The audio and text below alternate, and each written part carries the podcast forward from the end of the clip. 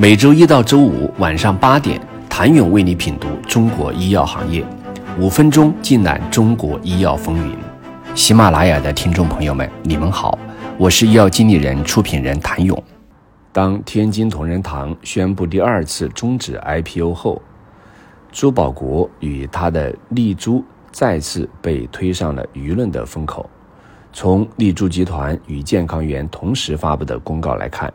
丽珠参股企业天津同仁堂决定对其上市战略进行调整，经认真研究和审慎考虑，决定撤回首次公开发行股票，并在创业板上市申请文件。丽珠集团这场七亿元的投资碰壁了吗？回看天津同仁堂 IPO 之路，曾于二零一八年四月递交招股书，二零二零年终止了主板上市申请。并撤回了相关申请文件，首次 IPO 宣布终止。到了二零二一年三月，天津同仁堂与民生证券签署上市辅导协议，宣布拟在创业板上市。至今年九月十号再次折戟。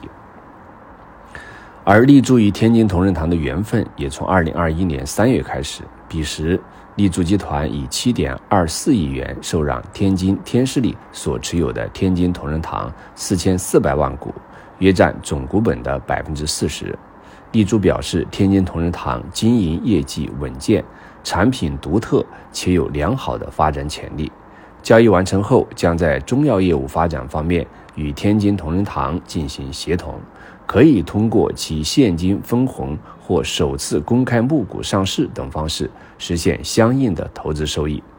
相关数据显示，二零二零年到二零二二年，天津同仁堂营收分别是八点一八亿、十点一二亿、十点八六亿，同期净利润分别是一点六一亿、一点九一亿、二点零七亿元。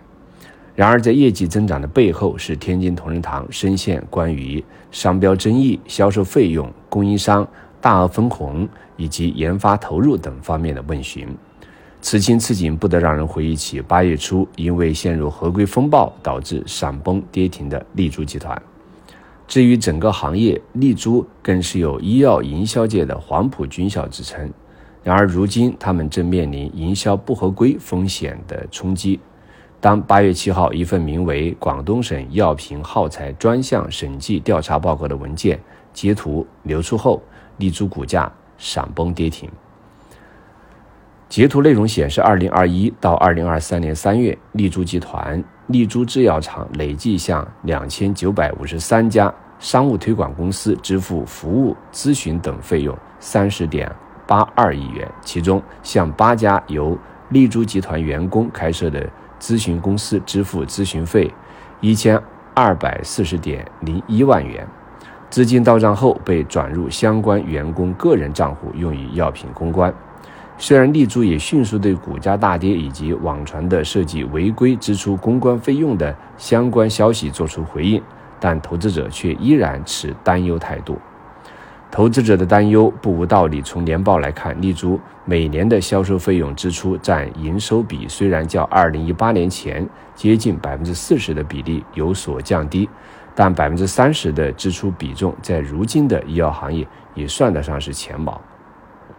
2020年至2022年三月。立柱的销售费用分别为三十点七六亿、三十八点八四亿、三十八点八七亿元，销售费用占营收收入的比重分别约为百分之二十九点二四、三十二点一九、三十点七八。再具体来看，销售费用中的营销推广费用分别为二十七点一七亿元、三十四点五六亿元、三十四点四八亿元，约占当期销售费用的。百分之八十八点三三、八十八点九八、八十八点七一。从人员配置来说，二零二零年至二零二二年，丽珠披露的销售人员数量分别为一千八百零九人、一千八百零二人、一千八百一十九人。若以人均分担营销推广费用，疫情三年中每名销售人员每年需要的营销费用是一百五十点一八万元。一百九十一点七八万元，一百八十九点五三万元。有分析师指出，丽珠的销售费用构成较为简单，营销推广费是绝对的主力。其次是销售的员工薪酬，其余的包括办公交际及差旅费、会务费及其他。从 OTC 到中药独家品种，再到两大专科制剂，丽珠一直在寻找蓝海。它拿什么穿越周期？请你明天接着收听。谢谢您的收听。想了解更多最新鲜的行业资讯、市场动态、政策分析，请扫描二维码或添加医药经理人微信公众号“医药经理人”——医药行业的新闻与资源中心。我是谭勇，明天见。